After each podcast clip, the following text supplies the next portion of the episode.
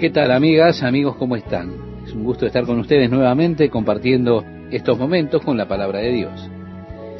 Regresando al libro de Eclesiastés, es importante que nosotros notemos el hecho de que este libro fue escrito por Salomón en sus últimos años de vida, después que él estuvo continuamente tras el propósito y significado de la vida en tantas y diferentes formas, en sabiduría, riqueza, fama, construcciones, placeres.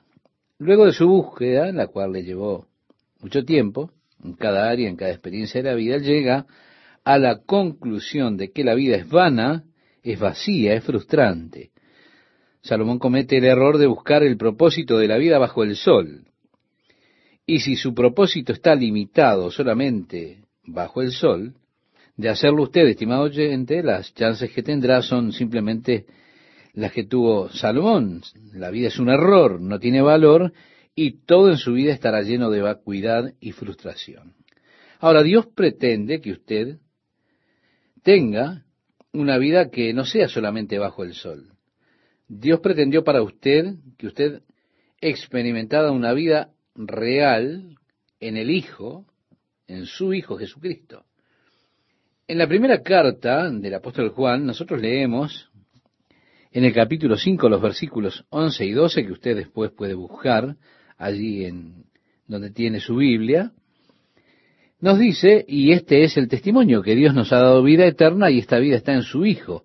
El que tiene al Hijo tiene la vida, el que no tiene al Hijo de Dios no tiene la vida. Sí, hay una vida real, hay un propósito real, un significado para la vida, en el cual usted encuentra esa vida y la encuentra en Jesucristo. La vida separada de Jesucristo, la vida separada de esa dimensión espiritual, la vida vivida en el plano meramente animal, de una experiencia de cuerpo consciente, a nivel del cuerpo solamente, dejará a una persona en la desesperación. La vida no tendrá esperanza. Por eso el hombre tiene que dar un salto a los niveles superiores de la experiencia. El hombre necesita tener alguna clase de experiencia religiosa no razonada para así salvarse de esa desesperante realidad. La filosofía lleva al hombre al punto de desesperarlo por medio de la razón. Luego, su única sugerencia para el hombre es dar un salto a la irracionalidad. Dar un salto de fe a una experiencia de una religión no razonada, de manera que usted no se encuentre desesperado debido a que la vida realmente termina sin esperanza.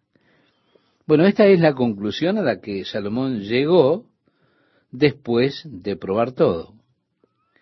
Al leer el libro de Eclesiastés es un libro que podemos llamarle un libro lleno de desesperanza vanidad de vanidades, todo es vanidad y aflicción de espíritu. Esto se repite, esto atraviesa todo el libro. Las conclusiones a las que Salomón llegó son las conclusiones propias de un razonamiento natural, un razonamiento humano separado de Dios.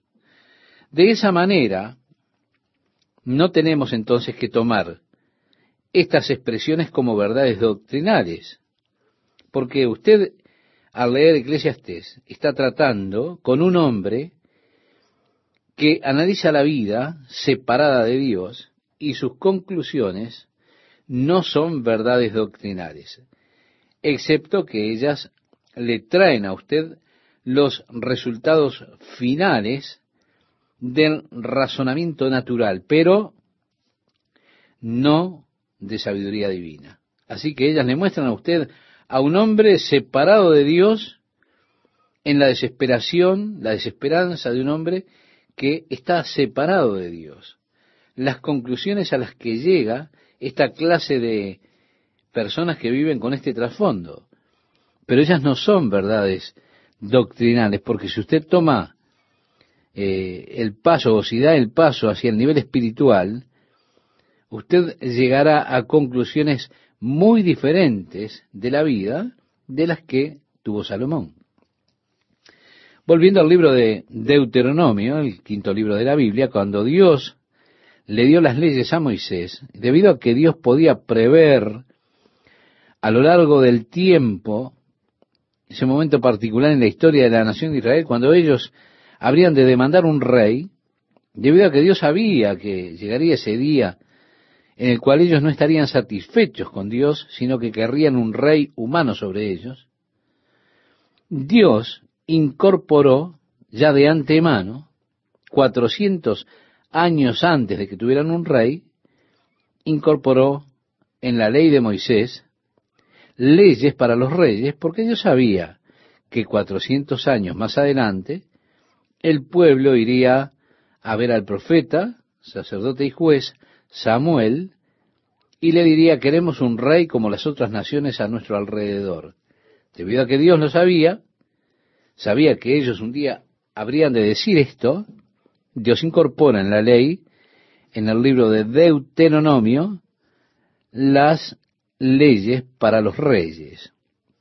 Es interesante al mirar el capítulo 17 del libro de Deuteronomio, cuando Dios establece esas leyes para los reyes, comenzando con el versículo 14 de ese capítulo 17, es interesante que Dios dice, cuando hayas entrado a la tierra que Jehová tu Dios te da y tomes posesión de ella y la habites y digas, pondré un rey sobre mí como todas las naciones que están en mis alrededores, y eso es exactamente lo que ellos le dijeron a Samuel cuatrocientos años más tarde. Establécenos un rey sobre nosotros para que seamos como las otras naciones.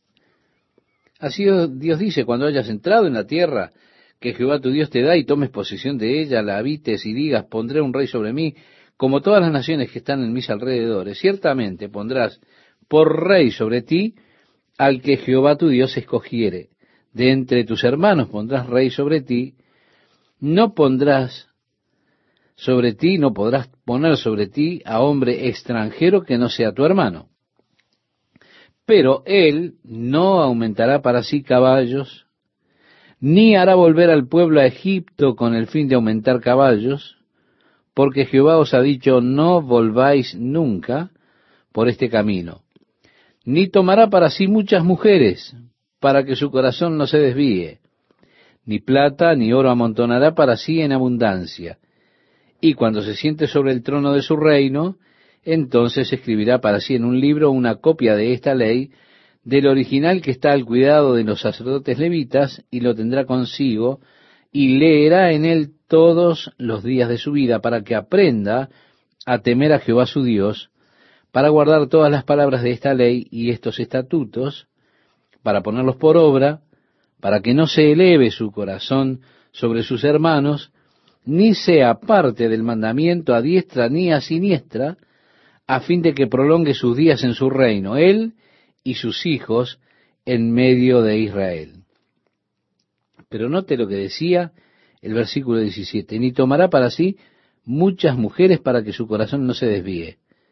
Parece prosaico declarar que Dios comprende la naturaleza humana, y las leyes de Dios están escritas para exhortarnos, no fueron escritas en vano. Cuando establezcas un rey, una cosa que el rey no debe hacer, él no debe tomar muchas mujeres para que su corazón no se desvíe.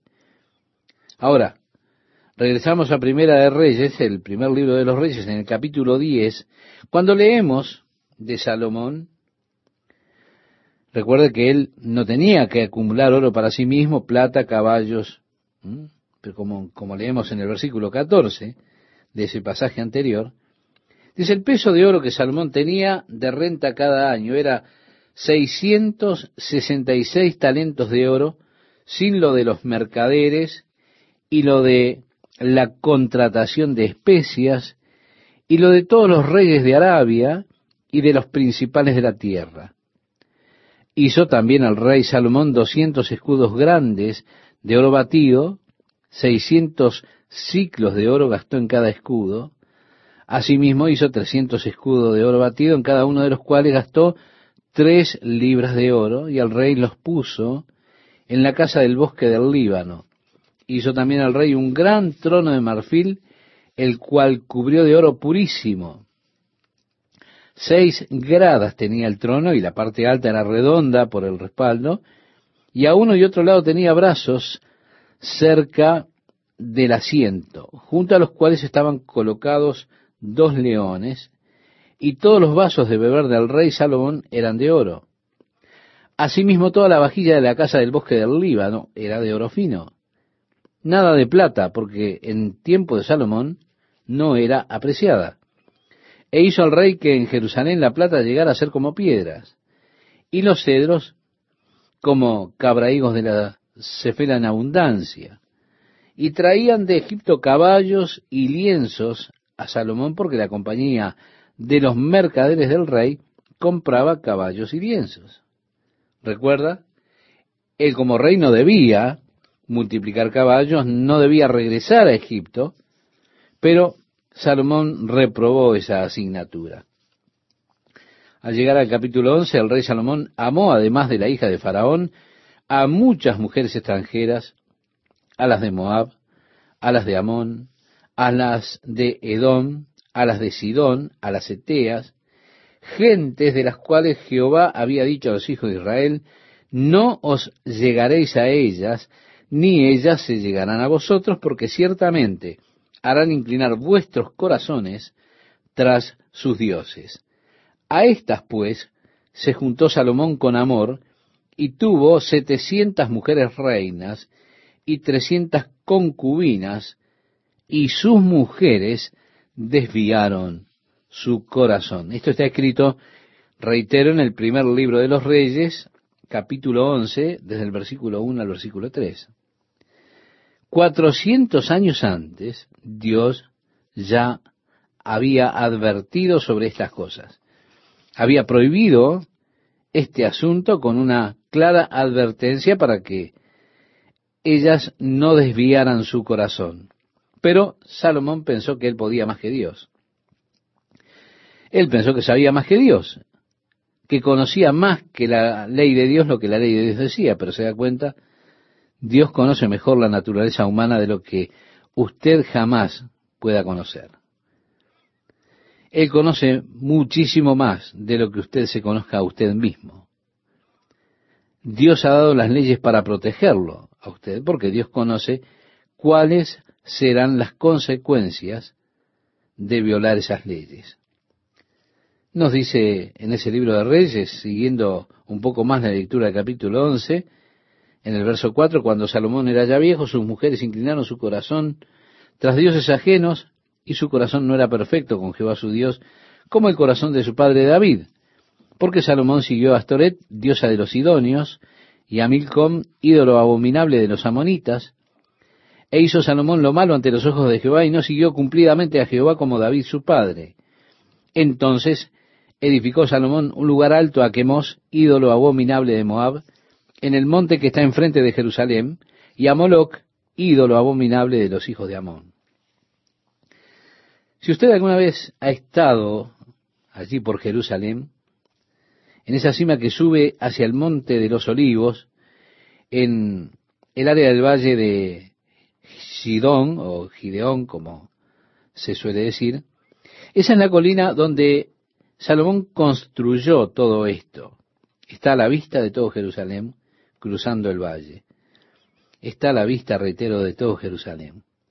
Él comenzó a construir esos templos paganos, un lugar para el dios Quemos, que era la abominación de Moab, para Milcom, que era la abominación de los hijos de Amones, etcétera, etcétera. Sus mujeres inclinaron su corazón tras dioses ajenos. Así que cada vez que él se casaba con una mujer que venía de un área diferente, él le construía un templo para ella para que de esa manera ella pudiera ir y pudiese adorar a su Dios, cruzando la colina donde todo Israel podía verlas. Salomón desvió su corazón de Dios. Y desviando su corazón de Dios, él perdió el verdadero significado, el verdadero propósito de la vida. Ahora él es un hombre viejo, está escribiendo su experiencia. La conciencia de la grandeza de Jehová, Dios de Israel, ya se había alejado de su mente. Él está intentando encontrar el propósito de la vida separado de Dios. Y así encuentra que la vida separada de Dios no es más que vanidad, es vacía. De esa forma usted puede tomar estas conclusiones como verdades espirituales acerca de la vida y la muerte, pero tiene que ver que él está razonando, es el razonamiento de un hombre separado de Dios. Y usted necesita mirar este libro de Eclesiastés de esa manera. La sabiduría humana, tal vez en su más elevada expresión, pero aún así, apartada de Dios, es necia. Como dice Dios a través del apóstol Pablo escribiéndole a los romanos en el capítulo 1 de la carta que escribió el apóstol a los romanos, en el versículo 22 dice, profesando ser sabios, se hicieron necios. Sí, en cualquier momento que usted, en su sabiduría humana, intente encontrar un propósito para la vida separado de Dios, usted se vuelve un necio. Su sabiduría lo lleva a usted a la necedad. En el capítulo 7 de Eclesiastés, podemos decir que es una serie de proverbios, por supuesto. Salomón tuvo cantidades de proverbios. Nosotros acabamos de completar precisamente el estudio del libro de los proverbios, la mayoría de los cuales, la inmensa mayoría, fueron escritos por Salomón. En el capítulo 7 de Eclesiastés, él entra aquí en una serie de proverbios que no están muy relacionados el uno con el otro, sino que son pequeños dichos de la sabiduría humana. Mejor es la buena fama que el buen ungüento, continúa o comienza este capítulo 7. Es mejor tener un buen nombre que tener un buen perfume. Mejor el día de la muerte que el día del nacimiento. Esto más bien suena un grito de desesperación, ¿verdad? O el día de la muerte de una persona es mejor que el día de su nacimiento. Este es alguien que se ha vuelto un cínico porque buscó encontrar el propósito, la realidad de la vida separada de Jesucristo. En ese caso puede ser cierto, pero vivir con Cristo es una vida realmente gloriosa. Nada que ver con lo que decía Salomón. A partir del versículo 2, mejor es ir a la casa del luto que a la casa del banquete, porque aquello es el fin de todos los hombres, y el que vive lo pondrá en su corazón. Mejor es el pesar que la risa, porque con la tristeza del rostro se enmendará el corazón. El corazón de los sabios está en la casa del luto, mas el corazón de los insensatos en la casa en que hay alegría. Él está tomando este punto de vista, que es el punto de vista de la vida de un ser muy amargado, una visión amargada del placer, de la alegría. ¿Por qué? Porque separado del Señor todo es vacío, todo es falso. Y debido a que Él está buscando esto, separado de Dios, Él experimenta que todo eso es vanidad. Él se convierte al final en un viejo amargado. ¿Sí? Está amargado con la vida que tiene. Mejor es oír la reprensión del sabio que la canción de los necios, porque la risa del necio es como el estrépito de los espinos debajo de la olla. También esto es vanidad. Ciertamente la opresión hace entondecer al sabio y las dádivas corrompen el corazón. Mejor es el fin del negocio que su principio. Mejor es el sufrido de espíritu que el altivo de espíritu. No te apresures en tu espíritu a enojarte, porque el enojo reposa en el seno de los necios. Nunca digas, ¿cuál es la causa de que los tiempos pasados fueron mejores que estos? Porque nunca de esto preguntarás con sabiduría. Sí, usted siempre escucha a las personas hablar de los viejos tiempos, qué buenos que fueron. Ellos dicen que no siempre es verdad. Los buenos viejos tiempos, cuando nosotros, ¿te acordás? ¿Te acordás, hermano, qué tiempos aquellos?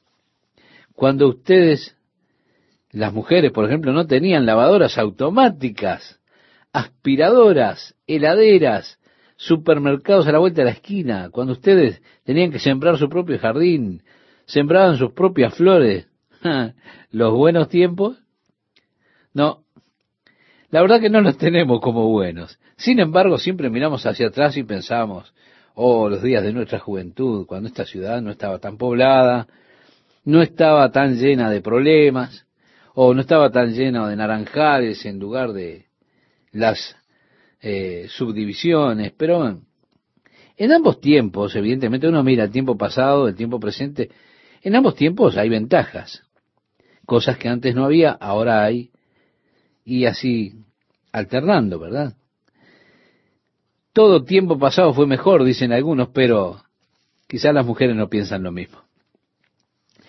Continúa diciendo Salomón, buena es la ciencia con herencia y provechosa para los que ven el sol, porque escudo es a la ciencia y escudo es el dinero, mas la sabiduría excede en que da vida a sus poseedores. Sí, parece que decir que el dinero es bueno, pero la sabiduría le dará vida a aquellos que tengan sabiduría. Mejor es oír la reprensión del sabio que la canción de los necios, porque la risa del necio es como el estrépito de los espinos debajo de la olla. Y también esto es vanidad. Ciertamente la opresión hace entontecer al sabio, y las dádivas corrompen el corazón. Mejor es el fin del negocio que su principio, mejor es el sufrido de espíritu que el altivo de espíritu. No te apresures en tu espíritu a enojarte, porque el enojo reposa en el seno de los necios. Nunca digas, ¿cuál es la causa de que los tiempos pasados fueron mejores que estos? Porque nunca de esto preguntarás con sabiduría. Buena es la ciencia con herencia y provechosa para los que ven el sol, porque escudo es la ciencia y escudo es el dinero, más la sabiduría excede en que da vida a sus poseedores. Es un gusto saludarles, amigas y amigos de la palabra de Dios para hoy, este programa que compartimos con ustedes y por el cual le agradecemos a Dios y también a ustedes por acompañarnos. De acuerdo a lo que hemos leído, parece decir que el dinero es, es bueno, pero que la sabiduría es superior, dará vida a quienes la tienen. Luego expresa, mira la obra de Dios porque ¿quién podrá enderezar lo que él torció? Es decir, ¿quién puede hacer algo en contra de lo que Dios con su trabajo, por su trabajo ha hecho? Nosotros no tenemos el poder, somos indefensos contra lo que Dios hace. En el día del bien, goza del bien y en el día de la adversidad, considera. Dios hizo tanto lo uno como lo otro a fin de que el hombre nada halle después de él. Todo esto he visto en los días de mi vanidad. Justo hay que perece por su justicia y hay impío que por su maldad alarga sus días. Es decir, he observado esto. Han habido buenos hombres que perecieron, murieron en su justicia y hubo malvados que vivieron muchos años. Por lo tanto, la conclusión era esta que hemos contemplado. Bueno, tenemos que decir que esto no es escritural, no es bíblico, aunque está en la Biblia, no significa que esto sea la sabiduría divina. Tenemos que seguir pensando que estamos ante un hombre que está mirando la vida con un razonamiento humanístico. Yo quiero decir que no es escritural, no es en el sentido bíblico piadoso. La visión humana de la vida es que, viendo que un justo murió joven y un pecador vivió para llegar a ser viejo, un viejo ordinario quizá, esto hace que Salomón llegue a la conclusión que arribó la cual es verdaderamente solo sabiduría humana. Él dice, no seas demasiado justo, no se involucre demasiado en la justicia, ni seas sabio con exceso. ¿Por qué habrás de destruirte?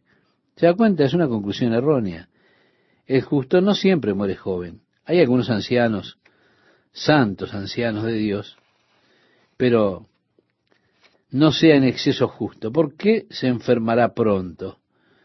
También es otra conclusión errónea. No hagas mucho mal, o sea, sé moderadamente malvado. ¿Se da cuenta? ni seas insensato, porque, dice, ¿por qué habrás de morir antes de tu tiempo? Así que lo que tenemos es una cantidad de razonamientos humanos. Sigue diciendo, bueno es que tomes esto y también de aquello no apartes tu mano, porque aquel que a Dios teme saldrá bien en todo. La sabiduría fortalece al sabio más que diez poderosos que haya en una ciudad. Ciertamente no hay hombre justo en la tierra que haga el bien y nunca peque. en esto estaba en lo correcto. Porque la Biblia dice, el apóstol Pablo toma esto escribiendo a los romanos, dice, no hay justo ni aún uno, en el capítulo 3 de la carta a los romanos, el versículo 10. Todos pecaron y están destituidos de la gloria de Dios, decía el apóstol Pablo en ese mismo capítulo, en el verso 23. Aquí tenemos una observación correcta. Luego dice, tampoco apliques tu corazón a todas las cosas que se hablan para que no oigas a tu siervo cuando dice mal de ti. Hablan de un curioso que raramente puede escuchar algo bueno por sí mismo, es decir, curioseando no va a escuchar nada bueno. Se da cuenta, es una clase de persona que siempre está tratando allí de curiosear las conversaciones de los otros, así que como que le advierte que hablarán algo contra usted. Por eso están curioseando, por eso están cuchicheando, mejor dicho, y no hay que ser curiosos. No tenga cuidado de lo que hablen, no trate de escuchar lo que ellos dicen, usted habrá de descubrir que si están hablando bajito para que usted no escuche, no están diciendo nada bueno. Porque tu corazón sabe que tú también dijiste mal de otros muchas veces. Todas estas cosas probé con sabiduría diciendo seré sabio, pero la sabiduría se alejó de mí. O sea que tenemos aquí esta declaración en cuanto a la sabiduría del hombre, y en cuanto a eso las escrituras dicen que la sabiduría del hombre es necedad para con Dios. Todas estas cosas probé con sabiduría diciendo seré sabio, pero la sabiduría se alejó de mí. Lejos está lo que fue y lo muy profundo, ¿quién lo hallará? Me volvé y fijé mi corazón para saber y examinar e inquirir la sabiduría y la razón, y para conocer la maldad de la insensatez y el desvarío del error. Y he hallado más amarga que la muerte a la mujer cuyo corazón es lazos y redes y sus manos ligaduras. El que agrada a Dios escapará de ella, mas el pecador quedará en ella preso. He aquí que esto he hallado, dice el predicador, o el debatiente o el ensamblador, como significa la palabra, pensando las cosas una por una para hallar la razón. He aquí que esto he hallado, dice el predicador, pesando las cosas una por una para hallar la razón. Lo que aún busca mi alma y no lo encuentra. Un hombre entre mil he hallado, pero mujer entre todas estas nunca hallé. ¿Se da cuenta? Él allí tiene sus mil esposas. Parece que no encontró una decente. Ahora, entre mil encontró un hombre. Así que los hombres, un pequeño registro, un poco mejor en cuanto a las mujeres en lo que a Salomón se refiere. Pero usted también tiene que observar que él no se casó con ningún hombre, así que no está haciendo esa diferencia entre hombres y mujeres. Realmente uno no conoce a una persona hasta que se casa con ella. Es interesante que la gente parece repetir los errores. Allí encuentra usted una persona que ha estado casado cinco, seis, siete veces. No puede ser que la persona esté equivocada todo el tiempo. Usted dice, pero bueno, puede ser, podría ser la persona que ha estado casada muchas veces y que ella simplemente es un pobre ser de carácter y qué sé yo. Y así vemos que siguen un patrón de conducta como lamentablemente en otros aspectos también nosotros frecuentemente hacemos. Ahora, nos casamos con la misma clase de persona y entonces usted piensa, oh, la segunda vez seré más sabio. Es decir, uno elige esa clase de personas que mencionaba Salomón, que no era ninguna decente, y dice, bueno, nos casamos con una persona así y pensamos, la segunda vez que me case voy a ser más sabio, tomaré una mejor decisión y demás cosas, pero tenemos ciertos patrones de conducta, por supuesto. Usted tiene una mujer piadosa y dice la Biblia que su estima sobrepasa largamente a la de las piedras preciosas, pero usted encontrará una cada mil. Ahora, Salomón no encontró ni una en las mil.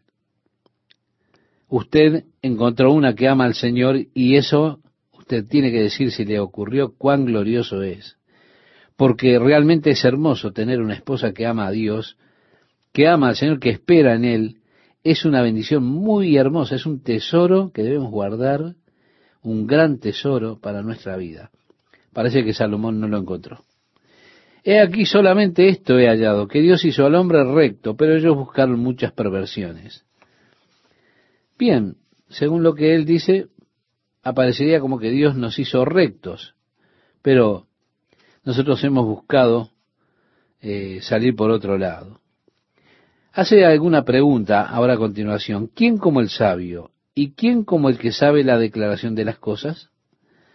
La sabiduría del hombre ilumina su rostro y la tosquedad de su semblante se mudará. Te aconsejo que guardes el mandamiento del rey y la palabra del juramento de Dios. No te apresures a irte de su presencia, ni en cosa mala persistas, porque él hará todo lo que quiere, pues la palabra del rey es con potestad, y ¿quién le dirá qué haces? El rey se para ante el pueblo como la autoridad. Y usted no puede ir en verdad, delante del rey decirle, ¿qué es lo que estás haciendo?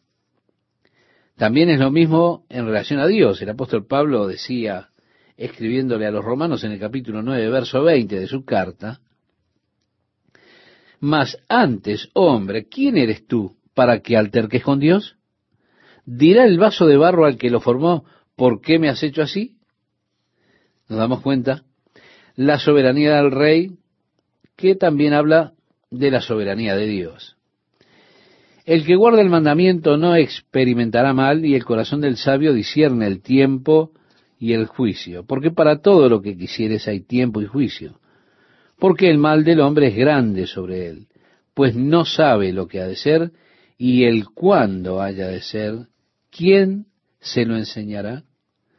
Usted realmente no sabe qué es lo que ha de suceder y cuándo sucederá, porque el futuro es incierto para nosotros. Continúa la lectura diciéndonos, no hay hombre que tenga potestad sobre el espíritu para retener el espíritu, ni potestad sobre el día de la muerte, y no valen armas en tal guerra, ni la impiedad librará al que la posee. Es decir, no hay hombre que tenga ningún poder sobre su espíritu. Cuando llega la hora de morir, usted no tiene poder ninguno sobre su espíritu para retenerlo, para que su espíritu permanezca en usted. No, no hay poder en la muerte. El único realmente ejerció esa clase de poder sobre su espíritu para hacer lo que él quiso en ese momento fue Jesucristo. Cuando estando sobre la cruz, él inclinando la cabeza, entregó su espíritu, diciendo, Padre, en tus manos encomiendo mi espíritu, y expiró. Antes les había dicho el mismo Jesús a sus discípulos, hablando acerca de su vida, dijo, nadie me la quita, sino que yo la pongo de mí mismo. Tengo poder para poner mi vida y tengo poder para volverla a tomar. Este mandamiento recibí de mi Padre. Usted puede leer esto en el Evangelio de Juan, en el capítulo 10, versículo 18. Y para mantener lo que él dijo, nadie toma mi vida, cuando él estaba allí colgando en la cruz, cuando estaba crucificado, luego de exclamar, consumado es, él dijo, Padre, en tus manos encomiendo mi espíritu, inclinando su cabeza, dice la Biblia que él entregó su espíritu. Es decir, él le dijo a su espíritu, muy bien, ya puedes irte, y murió. Tenía Jesús el poder sobre su espíritu para dejarlo ir. Nosotros no tenemos ese poder. El versículo 9 nos dice, todo esto he visto y he puesto mi corazón en todo lo que debajo del sol se hace. Hay tiempo en que el hombre se enseñorea del hombre para mal suyo. Asimismo he visto a los inicuos sepultados con honra, mas los que frecuentaban el lugar santo fueron luego puestos en olvido en la ciudad donde habían actuado con rectitud. Esto también es vanidad. Es decir, está viendo la vida moviéndose en distintas formas. Las personas que son pronto olvidadas luego que mueren, y eso lo lleva a él a la conclusión, la vida es vacía. A partir del verso 11 leemos, por cuanto no se ejecuta luego sentencia sobre la mala obra, el corazón de los hijos de los hombres está en ellos dispuesto para hacer el mal. Uno de los errores, estimado oyente, errores comunes que las personas cometen, es el de mal interpretar la naturaleza de Dios. Uno de los aspectos de la naturaleza de Dios es su tremenda paciencia con el hombre rebelde.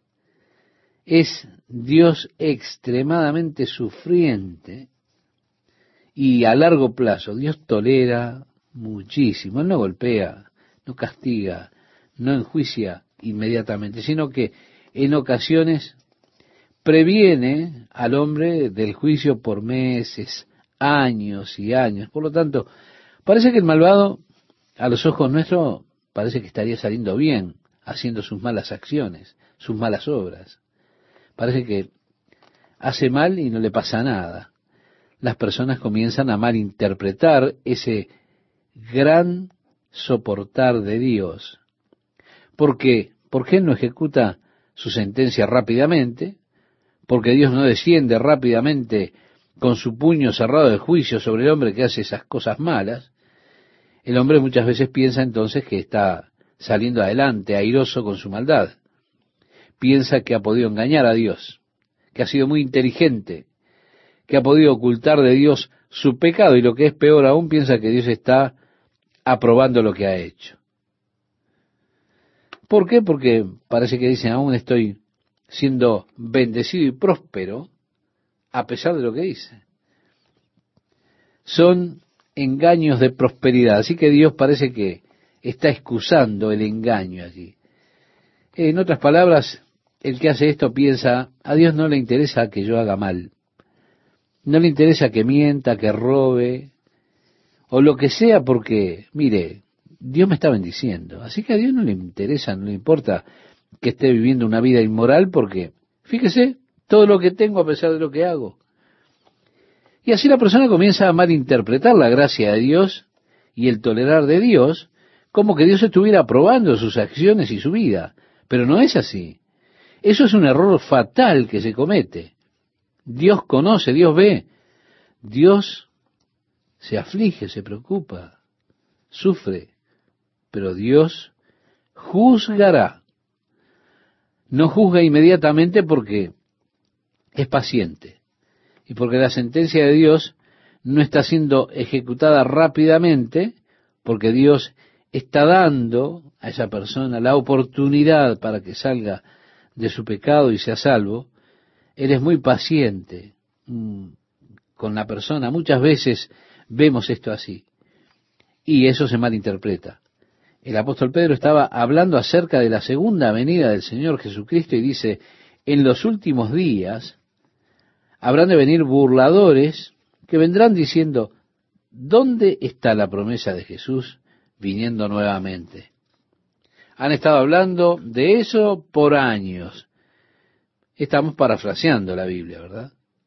No ha venido y no habrá de venir. Las cosas continúan como fueron desde el principio. Pero el apóstol Pedro dijo, el Señor no retarda su promesa, según algunos la tienen por tardanza, sino que es paciente para con nosotros, no queriendo que ninguno perezca, sino que todos procedan al arrepentimiento. Por lo tanto, estimado oyente, consideren ese tiempo como el tiempo de la paciencia de Dios, para que los hombres puedan salvarse.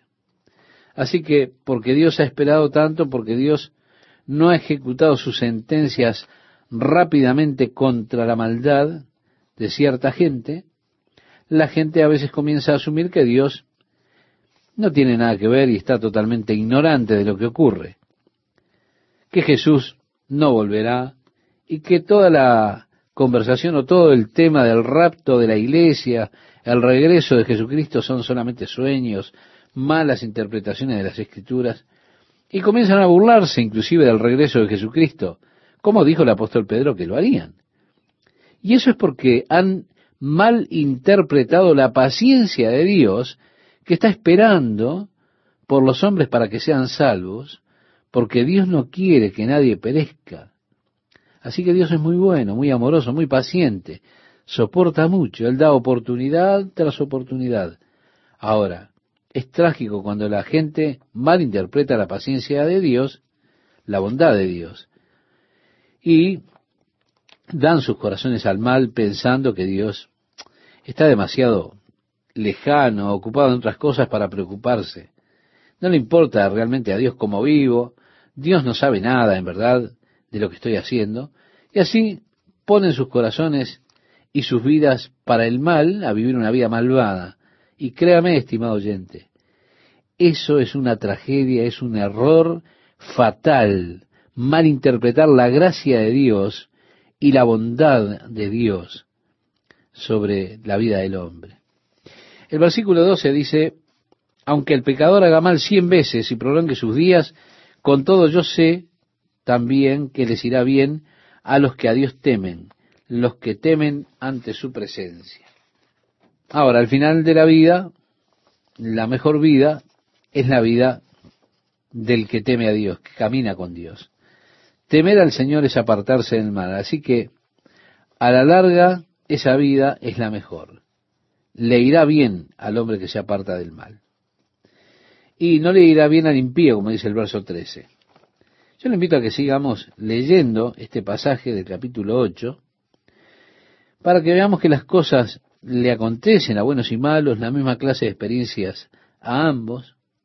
Usted a veces ve un hombre justo y viene un cáncer a su cuerpo y también ve algún injusto que también tiene cáncer. Un hombre justo que ha prosperado, un injusto que es prosperado.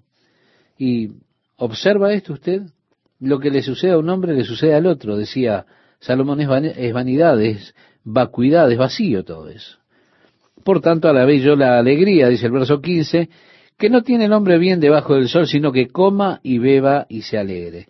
Esa es la filosofía y el razonamiento humano que aflora nuevamente en Salomón. Sí, es grandioso alegrarse porque un hombre no tiene mejor cosa que alegrarse debajo del sol. Bien, el verso 15 concluye diciendo y que esto le quede de su trabajo los días de su vida que Dios le concede debajo del sol. Que disfrute lo que tenga ahora porque después la cosa va a ser muy dura. Terminamos con el versículo 16 y versículo 17 que nos dice, yo pues dediqué mi corazón a conocer sabiduría y a ver la faena que se hace sobre la tierra, porque hay quien ni de noche ni de día ve sueño en sus ojos, y he visto todas las obras de Dios que el hombre no puede alcanzar la obra que debajo del sol se hace, por mucho que trabaje el hombre buscándola, no la hallará. Aunque diga el sabio que la conoce, no por eso podrá alcanzarla. Es decir, un hombre no podrá alcanzar la obra de Dios por más que busque y busque mediante el razonamiento y la experiencia, la filosofía humana. ¿Qué tal amigos, amigas, cómo están? Es un gusto estar con ustedes nuevamente. En la lectura de este día dice, ¿quién como el sabio y quién como el que sabe la declaración de las cosas? La sabiduría del hombre ilumina su rostro y la tosquedad de su semblante se mudará. Te aconsejo que guardes el mandamiento del rey y la palabra del juramento de Dios. No te apresures a irte de su presencia, ni en cosa mala persistas, porque él hará todo lo que quiere. Pues la palabra del rey es con potestad. ¿Y quién le dirá? ¿Qué haces? Sí, estimado oyente, el rey permanece allí entre el pueblo como la autoridad. Usted no puede ir al rey y decirle, hey, ¿qué es lo que estás haciendo? Bien, lo mismo es para con Dios. El apóstol Pablo decía, ¿quién eres tú para que alterques con Dios? Dirá el vaso de barro al que lo formó, ¿por qué me has hecho así? La soberanía del rey podemos verla entonces también en relación a la soberanía de Dios. El que guarda el mandamiento no experimentará el mal y el corazón del sabio discierne el tiempo y el juicio, porque para todo lo que quisieres hay tiempo y juicio, porque el mal del hombre es grande sobre él, pues no sabe lo que ha de ser y el cuándo haya de ser. ¿Quién se lo enseñará? Es que uno realmente no sabe lo que va a suceder ni cuándo va a suceder. El futuro es tan incierto para los hombres. No hay hombre que tenga potestad sobre el espíritu para retener el espíritu, ni potestad sobre el día de la muerte, y no valen armas en tal guerra, ni la impiedad librará al que la posee. Estamos repasando un poco del programa anterior para refrescar nuestra memoria y unirlo al estudio de este día. Sí, eh, cuando llegue el tiempo de morir, nadie tiene poder sobre su espíritu para retenerlo. No hay poder en nosotros para el día de la muerte para retener la vida. Todo esto he visto y he puesto en mi corazón en todo lo que debajo del sol se hace. Hay tiempo en que el hombre se enseñorea del hombre para mal suyo. Asimismo he visto a los inicuos sepultados con honra, mas los que frecuentaban el lugar santo fueron luego puestos en olvido en la ciudad donde habían actuado con rectitud. Esto también es vanidad. Vemos, continuando el examinar de la vida con esa sabiduría humana. Y allí ve las personas pronto son olvidadas luego de que mueren. La vida es vacía. Pero tenemos que concluir que no siempre ocurre así. Por cuanto no se ejecuta luego sentencia sobre la mala obra, el corazón de los hijos de los hombres está en ello dispuesto para hacer el mal. Uno de los errores muy frecuentes que las personas cometen es malinterpretar la naturaleza de Dios, la gran paciencia que Él tiene en cuanto o con relación a la rebeldía del hombre. De esa forma parece que el hombre malvado no es castigado a pesar de que hace el mal, a pesar de que sus acciones son malvadas. Las personas malinterpretan ese largo sufrimiento que tiene Dios viendo esas cosas. Y porque Él no ejecuta una sentencia inmediata, muchas personas creen que eso es un salvoconducto para seguir haciendo lo malo, y eso es un error fatal. Dios conoce, Dios ve, Dios sabe. A Dios sí le importa, tanto que Él juzgará todo eso. De esa forma considera este tiempo como el tiempo de la paciencia de Dios, esa paciencia que Él tiene para esperar que los hombres sean salvos. Porque Dios es benigno, es amoroso, es paciente. Él sufre mucho. Él le da a usted oportunidad tras oportunidad tras oportunidad. Es trágico cuando las personas malinterpretan esa paciencia, esa bondad de Dios y se entregan en su corazón a lo malo, porque Dios está esperando, está dándoles tiempo, dándoles oportunidad, entonces siguen en ese trágico error fatal de malinterpretar la gracia de Dios y la bondad de Dios. El versículo 12 nos dice, aunque el pecador haga mal cien veces y prolongue sus días, con todo yo también sé que les irá bien a los que a Dios temen, los que temen ante su presencia. Al final, la mejor vida es la vida que teme a Dios, la vida de aquel que camina con Dios. Temer al Señor es estar separado del mal, como ya lo hemos visto en estudios anteriores. Así que, a largo plazo, yo sé que la vida del que teme a Dios es la mejor. Será bueno que el hombre se aparte del mal. También dice, y que no le irá bien al impío. Es decir, al final tendrá que vérselas en el juicio de Dios. Porque el impío no puede escapar a ese juicio y de esa manera sé de seguro que será bueno que nosotros temamos a Dios. Porque al impío no le irá bien. Ni le serán prolongados los días que son como sombra, por cuanto no teme delante de la presencia de Dios. Hay vanidad que se hace sobre la tierra, que hay justos, a quienes sucede como si hicieran obras de impíos, y hay impíos a quienes acontece como si hicieran obras de justos. Digo que esto también es vanidad. Las cosas suceden para ambos, hombres buenos y malos. El sol sale sobre buenos y malos, decía el Señor Jesús, y le sucede lo mismo a uno que al otro. Y él decía, todo esto es vanidad.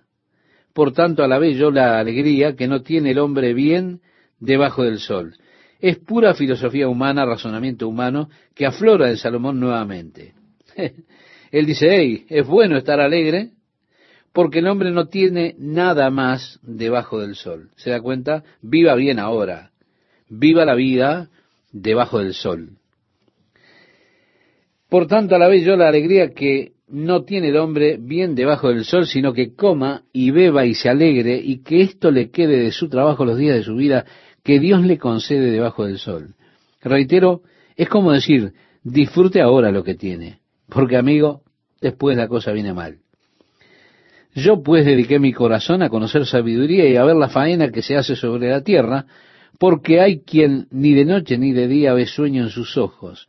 Y he visto todas las obras de Dios, que el hombre no puede alcanzar la obra que debajo del sol se hace, por mucho que trabaje el hombre buscándola, no la hallará. Aunque diga el sabio que la conoce, no por eso podrá alcanzarla.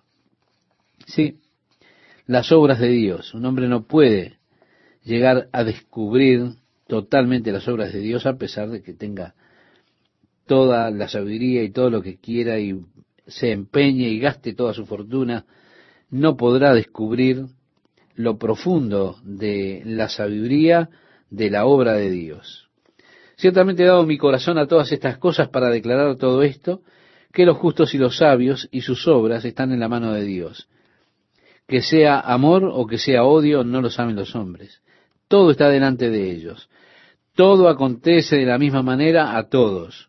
Un mismo suceso ocurre al justo y al impío, al bueno, al limpio y al no limpio, al que sacrifica y al que no sacrifica, como al bueno, así al que peca, al que jura como al que teme al juramento.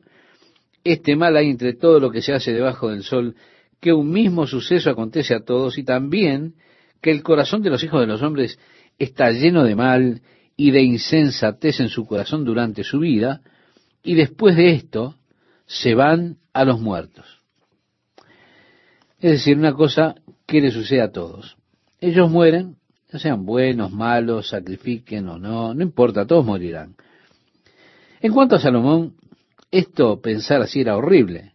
Si toda su sabiduría no puede hacer que usted escape de la muerte, si toda su riqueza no puede hacer que escape de la muerte, ¿cómo morirá el hombre rico? Y morirá como el pobre. ¿Cómo muere el sabio? Muere como el necio. Todos se mueren. Usted no puede escapar a la muerte. Esa fue la conclusión de la sabiduría humana. ¿Se da cuenta? Pero Jesucristo nos enseñó a escapar de la muerte. Él dijo, lo podemos leer en el Evangelio de Juan, capítulo 11, verso 26, el que cree en mí nunca morirá. Es decir, usted puede escapar de la muerte viviendo. Mientras está en vida, usted puede escapar de la muerte. ¿Cómo? Creyendo en Jesucristo. Pero la mente humana, la sabiduría humana no le puede llevar a eso, no le puede hacer entender eso. Usted necesita para entenderlo la revelación de Dios. Si usted está en la vida contemplando como Salomón desde una perspectiva o un nivel humano, intentando encontrar a Dios con la sabiduría humana, nunca lo logrará. Dios debe revelarse a Él mismo por su espíritu y por su palabra. Dios se ha revelado a sí mismo a través de su palabra. Y podemos leer, y este es el testimonio que Dios nos ha dado, vida eterna, y esta vida está en su Hijo. El que tiene al Hijo tiene la vida, el que no tiene al Hijo de Dios no tiene la vida. Considerábamos en el estudio de la primera carta de Juan, en el capítulo 5, versículos 11 y 12. Jesús decía, aquel que cree en mí no morirá eternamente. Sí, es así, estimado oyente. La sabiduría humana no tiene respuesta para la muerte. La sabiduría divina sí. En el versículo 4 del capítulo 9 de Eclesiastés dice, aún hay esperanza para todo aquel que está entre los vivos, porque mejor es perro vivo que león muerto. Porque los que viven saben que han de morir, pero los muertos nada saben, ni tienen más paga porque su memoria es puesta en olvido.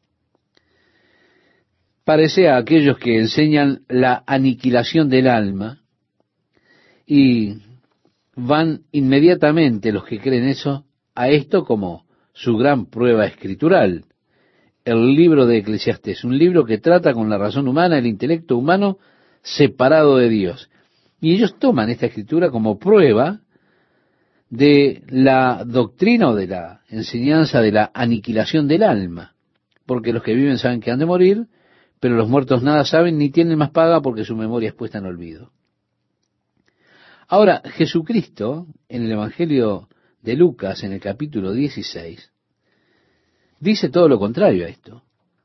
Nos dice que había cierto hombre rico que se daba un banquete suntuoso cada día y que había cierto hombre llamado Lázaro, pobre, un mendigo que cada día se ponía a la puerta de él cubierto de llagas, rogando por pan, comía las migajas que caían de la mesa del hombre rico. Y este hombre pobre murió, pero no dice que todo terminó allí. Dice que fue llevado por los ángeles al seno de Abraham. También dice que el hombre rico murió y en el infierno alzó sus ojos estando en los tormentos y dijo, Padre Abraham, ten misericordia de mí y envía a Lázaro para que moje su dedo en agua y toque mi lengua porque estoy atormentado en esta llama. Y Abraham le dijo, Hijo, recuerda que en tu vida tuviste cosas buenas. Esto es lo que Jesús dijo. Habló de la conciencia que existe después de la muerte.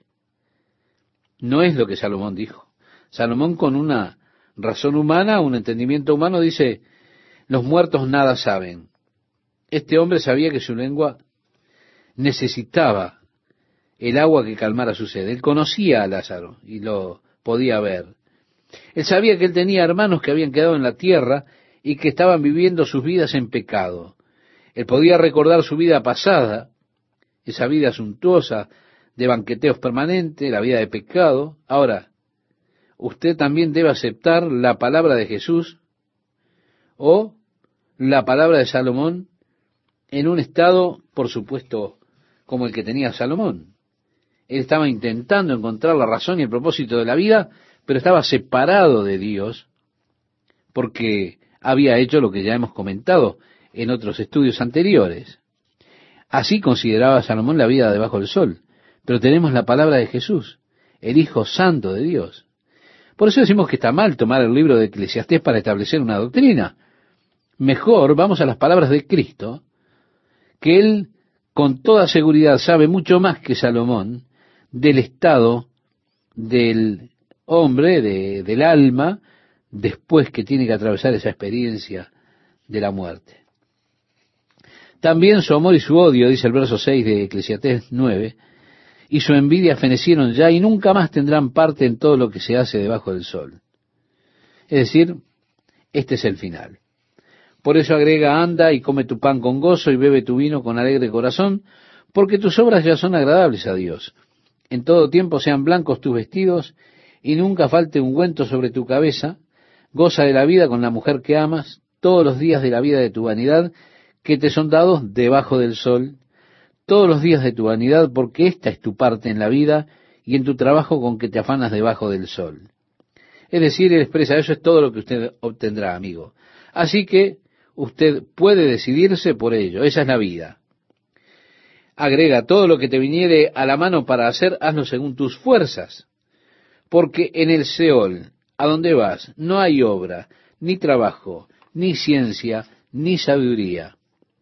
¿Ve? Este es el otro texto que utilizan aquellos que piensan en la aniquilación para así usarlo como prueba. Porque en el Seol a donde vas no hay obra, ni trabajo, ni ciencia, ni sabiduría. Reitero, no es lo que dijo Jesús. Sería bueno que usted buscara ese pasaje de Lucas 16 y viera allí en eso que se enseña acerca del rico y Lázaro para que pueda tener una mirada diferente a la que da Salomón aquí. Me volví y vi debajo del sol, decía Salomón, que ni es de los ligeros la carrera, ni la guerra de los fuertes, ni aun de los sabios el pan, ni de los prudentes las riquezas, ni de los elocuentes el favor, sino que tiempo y ocasión acontecen a todos. Es decir, no hay propósito para la vida. No hay una mano que me guíe en la vida, todo es cuestión de tiempo y suerte. Esa es la conclusión de Salomón. Eso no es una doctrina escritural, es la conclusión de un ser que estaba apartado de Dios, observando humanamente las cosas. La vida solo es tiempo y suerte. No importa si es rápida, lenta, débil o fuerte, sabia o necia, la vida es solo tiempo y suerte. Quiero reiterar eso. Agrega porque el hombre tampoco conoce su tiempo, como los peces que son presos en la mala red y como las aves que se enredan en lazo, así son enlazados los hijos de los hombres en el tiempo malo cuando cae de repente sobre ellos. También vi esta sabiduría debajo del sol, la cual me parece grande. Es decir, esto es lo que yo observé y me parece una gran cosa. agrega una pequeña ciudad y pocos hombres en ella, y viene contra ella un gran rey, y la asedia y levanta contra ella grandes baluartes, y se halla en ella un hombre pobre, sabio, el cual libra a la ciudad con su sabiduría, y nadie se acordaba de aquel hombre pobre. Entonces dije yo, mejor es la sabiduría que la fuerza, aunque la ciencia del pobre sea menospreciada y no sean escuchadas sus palabras. Las palabras del sabio, escuchadas en quietud, son mejores que el clamor del Señor entre los necios. Mejor es la sabiduría que las armas de guerra, pero un pecador destruye mucho bien. Son conclusiones de Salomón observando una ciudad que es librada por un hombre pobre, un hombre sabio. Entramos al capítulo 10 y nos dice en el verso 1, las moscas muertas hacen herer y dar mal olor al perfume del perfumista. Así, una pequeña locura al que es estimado como sabio y honorable. Hay ciertos hombres que no deberían estar haciendo cosas necias en las cuales se entretienen a ellos mismos, poniéndose disfraces tontos, bailando, haciendo diferentes ritos. Pero así como las moscas muertas hacen negar al perfume, así también un necio que tiene reputación de sabio y honorable, le ocurre lo mismo. En otras palabras, hombres que tienen reputación de sabios y honorables, es necio y su vida haciendo estas cosas está fuera de lugar. Es trágico, ¿verdad?, que los hombres sabios puedan hacer cosas tan necias. Para mí es asombroso las cosas tan necias que pueden hacer hombres que uno estima como muy sabios, líderes, que pueden hacer cosas grandiosas. Cuando nosotros éramos pequeños niños, inventábamos algunos grupitos, algunos pequeños clubes nuestros, y allí teníamos nuestros momentos de votar y teníamos entre nosotros para identificarnos como integrantes de nuestro pequeño grupo, de nuestro club, contraseñas y todas esas cosas.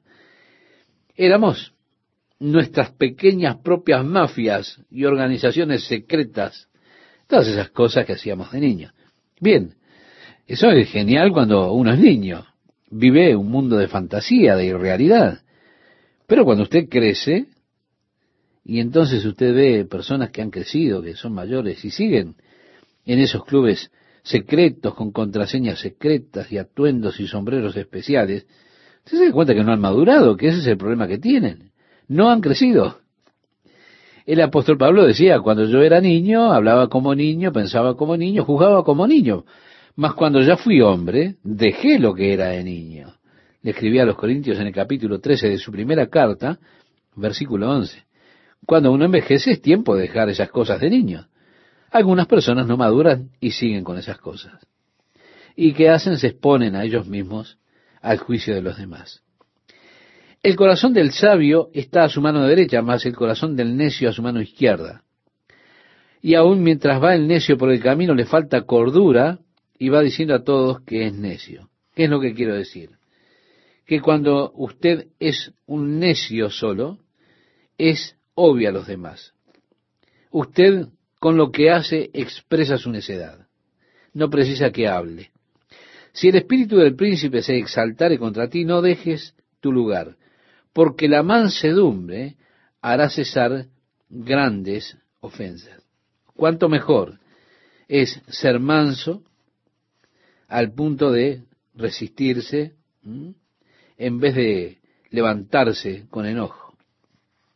Si usted aprende a ser manso, eso puede hacerle lograr cosas grandes, puede hacer cesar grandes ofensas, puede detener grandes argumentos, puede también salvar su vida en algún momento. Afuera en el mundo hay muchos locos. Muchas personas son asesinadas por insistir argumentando sus derechos que tienen que ser respetados. Es mi derecho y usted tiene que respetarlo. Y lamentablemente, él puede insistir con eso hasta ser aniquilado. Así que la mansedumbre, es necesario que aprendamos a ser mansos en este tiempo. Ceda ante la ofensa, ceda ante el que viene con ánimo de agredirlo, ¿Qué diferencia hay? ¿Se da cuenta? Usted puede empezar con argumentos y argumentos, enojarse y llegar al punto de no hablar definitivamente. O se enoja y no habla por un día, dos días, cinco, seis, los que sean. No, mejor sea manso. ¿Para qué ponerse a argumentar? ¿Para qué ponerse a pelear? Es necio argumentar por las cosas de esa manera. La mansedumbre hará cesar grandes ofensas. Créame, este es un muy buen consejo. Las moscas muertas hacen heder y dar mal olor al perfume del perfumista. Así una pequeña locura al que es estimado como sabio y honorable. ¿Qué tal, amigas, amigos? ¿Cómo están? Es un gusto para mí estar con ustedes nuevamente en una nueva emisión de la palabra de Dios para hoy. Hay algunos hombres que no debieran hacer las cosas que hacen. En otras palabras, quiero decir, hombres que tienen reputación por ser sabios, por tener honor. Ellos hacen simplemente locuras y su vida queda fuera de lugar. Es trágico que los sabios también puedan hacer cosas necias. A mí me resulta asombroso las cosas tontas que pueden hacer personas sabias, personas que son líderes, las cosas que pueden hacer. El apóstol Pablo decía, escribiéndole su primera carta a los Corintios en el capítulo 13, versículo 11, cuando yo era niño, hablaba como niño, pensaba como niño, razonaba como niño, pero cuando llegué a ser hombre, dejé las cosas de niño. Cuando uno envejece es tiempo de sacarse algunas costumbres. Pero hay personas que no crecen, por tanto se exponen a ellas mismas al ridículo y a la prensa que los muestra. En el versículo 3 dice, aun cuando el necio ande por el camino, le falta entendimiento y demuestra a todos que es un necio. Es decir, cuando alguien es necio, simplemente eso es obvio a los demás. Se expresa por sí mismo. El versículo 4 leemos, si la ira del gobernante se levanta contra ti, no abandones tu puesto, porque la serenidad suaviza grandes ofensas. Cuanto mejor es someter la ira, someter esa ira en un punto antes que aferrarnos a ella. Si tan solo aprendiéramos a rendir esa ira, a rendir ese punto, ese momento que se levanta allí dentro nuestro, si podemos pacificar, si usted puede pacificarse ante las ofensas, puede terminar teniendo muy buenos argumentos. De hecho, puede salvar su vida en ocasiones. Hay mucha gente loca por allí fuera andando en el mundo. Y sabemos de muchas personas que han muerto por esgrimir sus derechos. Es decir, alguien dice, yo tengo derecho a pasar ante aquellos que no quieren dejarlo pasar. ¿Por qué? Porque usted está en su derecho y dice, estoy en mi derecho de pasar. Usted puede insistir en eso, pero le puede costar la vida. Así que mejor dejar la ira, porque eso puede pacificar grandes problemas. Ríndase en ese punto. ¿Qué diferencia tiene? Creo que esto es un buen consejo. El verso 5 en adelante nos dice, hay un mal que he visto debajo del sol, a manera de error emanado del príncipe, la necedad está colocada en grandes alturas y los ricos están sentados en lugar bajo. Vi siervos a caballo y príncipes que andaban como siervos sobre la tierra. Parece que hubiera frecuentemente inconsistencias, pero no es así. El que hiciere hoyo caerá en él, y el que aportillare vallado le morderá la serpiente. Ellos usaban un muro de contención para mantener las serpientes del lado de afuera. Ahora usted rompe la cerca, se va a meter la serpiente y lo va a morder.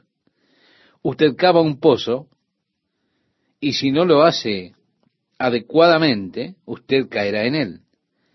Podemos decir que estos son una especie de proverbios.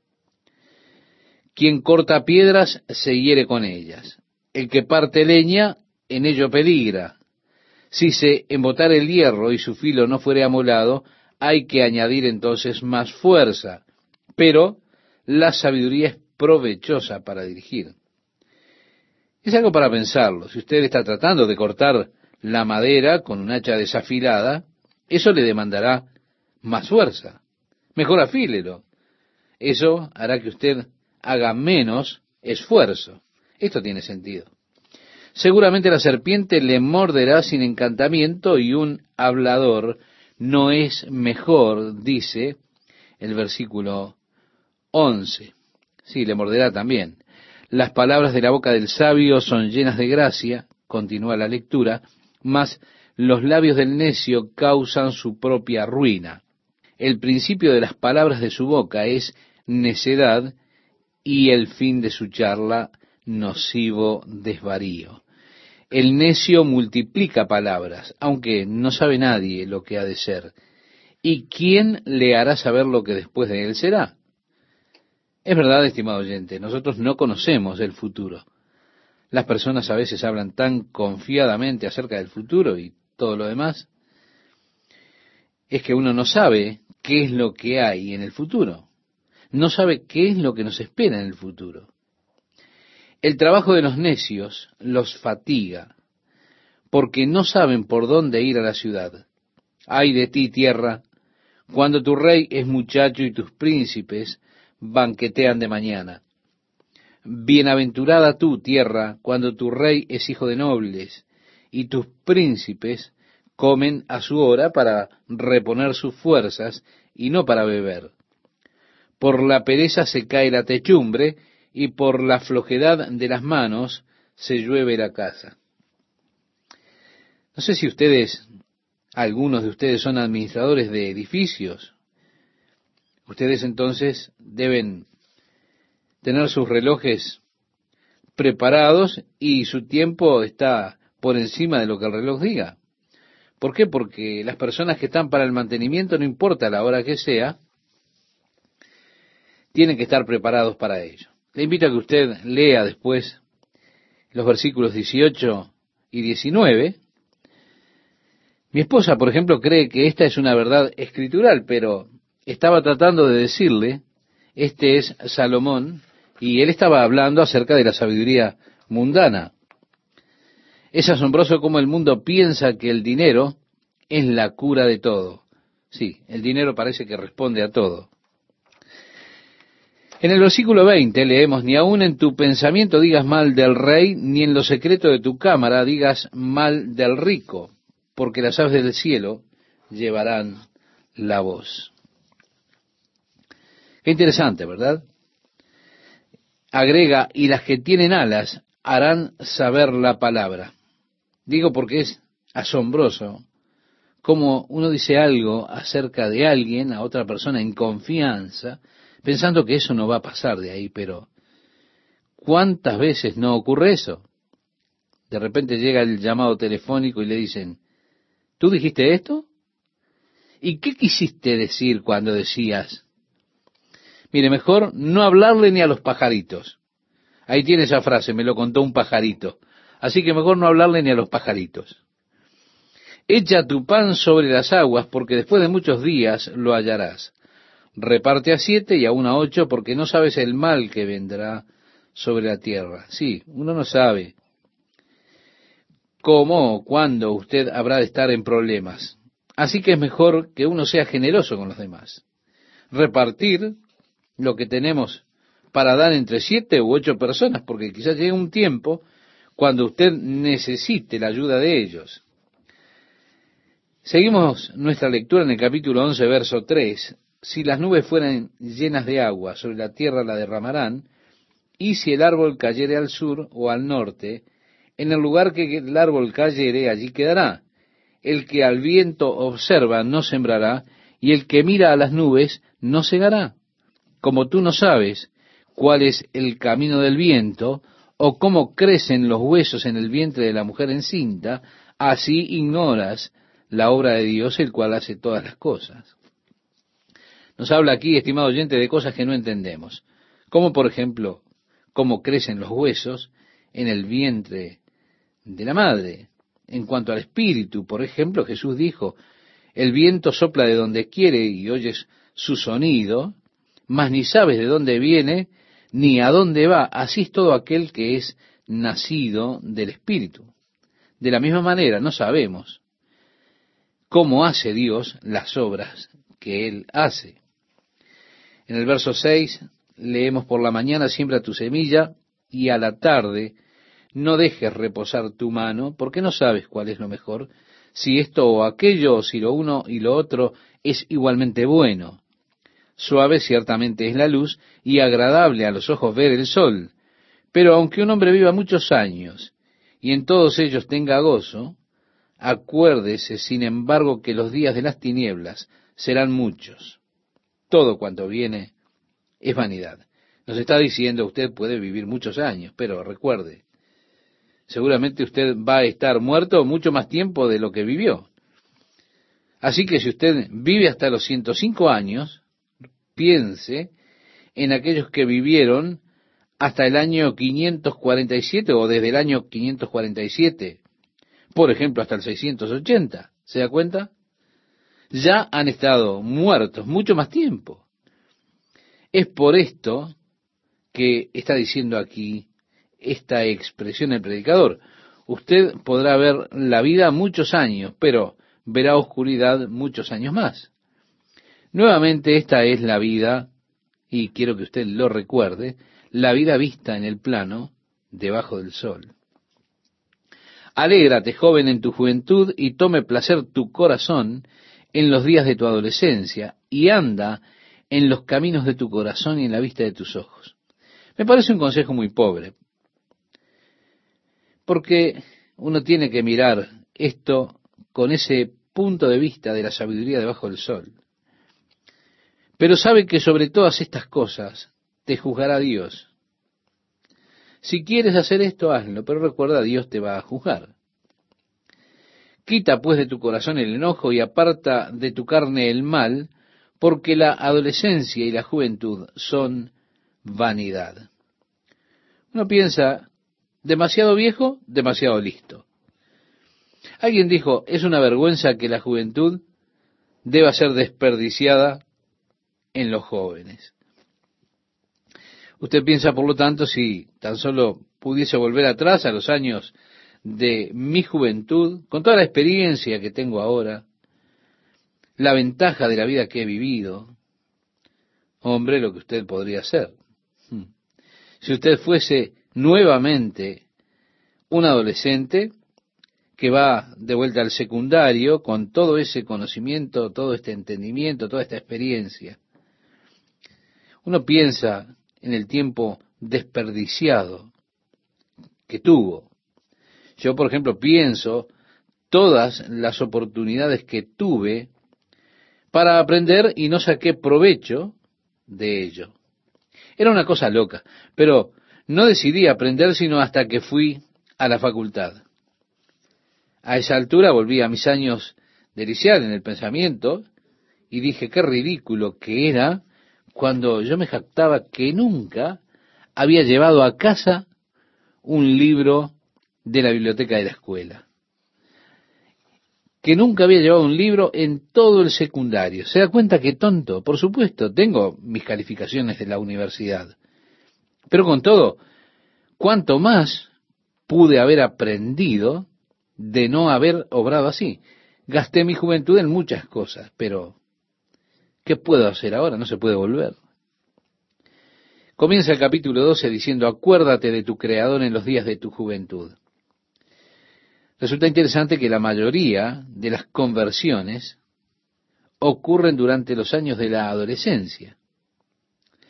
Siete u ocho de cada decisiones por Jesucristo se realizan en esa etapa de la vida. Por eso es que es un importante mandato este que tenemos aquí en el capítulo 12, versículo 1. Acuérdate de tu Creador en los días de tu juventud, antes que vengan los días malos y lleguen los años de los cuales digas, no tengo en ellos contentamiento. No espere a envejecer para servir al Señor, para darle su vida a Jesucristo. Es mucho mejor encomendar la vida, que usted encomiende su vida mientras es joven, antes que lleguen esos días y diga, ya la vida no tiene más placer para mí. Leemos ahora, si usted me acompaña, el versículo 2 de este capítulo 12, donde nos dice allí, antes que se oscurezcan el sol y la luz, la luna y las estrellas, y vuelvan las nubes tras la lluvia. Mientras usted envejeza, comienza a poner cada vez más lamparitas de luz, darle más corriente, empieza a gastar más.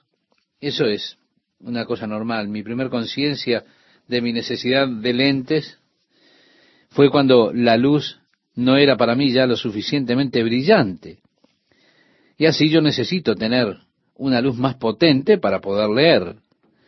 De algún modo las luces para nosotros se van atenuando y uno necesita cada vez, en cuanto más avanza en el tiempo, más luz para poder leer. Así que recuerde, ya estamos en el otro extremo cuando llegan esos años. Cuando temblarán los guardas de la casa, ahí es cuando usted comienza a sentir esos temores que muchas veces lo paralizan porque usted tiene mucha edad y entonces usted empieza a caminar de manera temblorosa. Es difícil tener una escritura suave cuando, o una palabra suave cuando lee los guardas de la casa están temblando. Y se encorvarán los hombres fuertes. Usted se habrá dado cuenta que muchas personas de avanzada edad comienzan a encorvar su espalda. Sí, empiezan a perder fuerza en las trituradoras que son los dientes. Comienzan a cesar las muelas, como dice el verso 3, porque disminuyen. Claro que en aquellos días no eran como en nuestros días que ahora tenemos repuesto para las muelas. En aquel tiempo no tenían. Y se oscurecerán los que miran por las ventanas. Se da cuenta nuevamente, está haciendo referencia a los ojos, las ventanas del cuerpo. El ojo es la ventana del cuerpo y uno empieza a perder de a poco la vista. Y las puertas de afuera se cerrarán por lo bajo del ruido de la muela, cuando se levantará a la voz del ave y todas las hijas del canto serán abatidas. Sí, es que el oído se empieza a entorpecer y bueno, la tonada llega y uno dice, sí, ¿qué? ¿Qué es lo que estabas diciendo? ¿Se da cuenta? Uno no empieza a escuchar bien y tiene que preguntar cada vez más, ¿qué? ¿Qué? ¿No le ha pasado esto? A mí sí. Es una gran vida la que tenemos por delante, ¿no? Usted comienza a levantarse temprano en las mañanas, escucha las primeras canciones de los pájaros, uno no duerme tanto, porque avanza la edad y cada vez necesita dormir menos. Cuando también temerán de lo que es alto, dice el verso 5. Si se comienza a tener esos temores. Y habrá terrores en el camino, y florecerá el almendro, y la langosta será una carga. Uno dice, oh, hay langosta, ¿qué es lo que voy a hacer? Hace un tiempo estaba visitando uno de los hogares para ancianos. Uno de nuestros miembros, mientras me iba subiendo el ascensor, estaba en el piso 17, cuando entré al ascensor, él vino corriendo eh, vino corriendo una mujer bajita, anciana, diciendo, ayuda, ayuda, ayuda. Yo dije, ¿qué le sucede? Ella dijo, hay un hombre que se metió en mi cuarto. Yo no lo invité, pero él se metió en mi pieza. Y está todavía en mi pieza y no lo puedo sacar. Dije, bueno, yo lo saco. Ella era anciana, así que pensé que sería un ancianito y podría haberlo manejado. Así que fui a su cuarto, ante esta alerta cuando entré a su pieza y estaba yo ya pronto para asumir mi autoridad y ordenarle a ese hombre que se fuera. Le iba a decir, ¿qué está haciendo en este cuarto sin haber sido invitado? Miré alrededor y dije, bueno señora, no veo a nadie aquí. Ella dijo, bueno, él vino volando por la ventana y aterrizó justo allí en el fregadero. y estuvo mirándome por un tiempo, ¿se da cuenta? Bueno, quizá usted conoce alguna experiencia como esta. Es producto ya muchas veces de la ancianidad. Aún una langosta puede volverse una carga, dice el predicador, y se perderá el apetito porque el hombre va a su morada eterna y los endechadores andarán alrededor por las calles. Antes que la cadena de plata se quiebre y se rompa el cuenco de oro, y el cántaro se quiebre junto a la fuente, y la rueda sea rota sobre el pozo, y el polvo vuelva a la tierra como era, y el espíritu vuelva a Dios que lo dio. Vanidad de vanidades, dijo el predicador, todo es vanidad. Es decir, ha llegado al final del camino. Y allí están los endechadores en las calles. Se ha roto el cántaro en la fuente, es decir, se terminó. ¿Y qué es la vida? dice el predicador. Vanidad, vanidad, vanidad de vanidades. El cuerpo se vuelve al polvo. El espíritu vuelve a Dios que lo dio. Y todo, dice el predicador, es vanidad. La vida lejos de Dios, estimado oyente, si usted vive lejos de Dios, usted ha de experimentar esto mismo. Usted no ha de escapar. No tiene significado verdadero la vida lejos de Dios. La vida tiene sentido a partir de servir a Dios. Lejos de eso no hay nada valioso. Es todo vanidad de vanidades, es todo vacío. Continúa nuestra lectura diciendo, y cuanto más sabio fue el predicador, tanto más enseñó sabiduría al pueblo. E hizo escuchar, e hizo escudriñar, y compuso muchos proverbios. Procuró el predicador hallar palabras agradables y escribir rectamente palabras de verdad. Las palabras de los sabios son como aguijones, y como clavos hincados son las de los maestros de las congregaciones dadas por un pastor. Ahora, hijo mío, a más de esto sea amonestado. No hay fin de hacer muchos libros y el mucho estudio es fatiga de la carne. Solía tener esto colgado allí en mi cuarto cuando estudiaba en la secundaria. El fin de todo el discurso oído es este. Aquí está. Teme a Dios y guarda sus mandamientos porque esto es el todo del hombre. El fin de todo el discurso oído es este. Teme a Dios. ¿Se da cuenta? Porque Dios traerá toda obra a juicio, juntamente con toda cosa encubierta, sea buena o sea malo. Es decir, la mejor manera de vivir es temer a Dios y guardar sus mandamientos, porque un día, estimado oyente, Dios traerá toda obra a juicio, aun aquellas que para nosotros son secretas, sean ellas buenas o malas, Dios las traerá todas.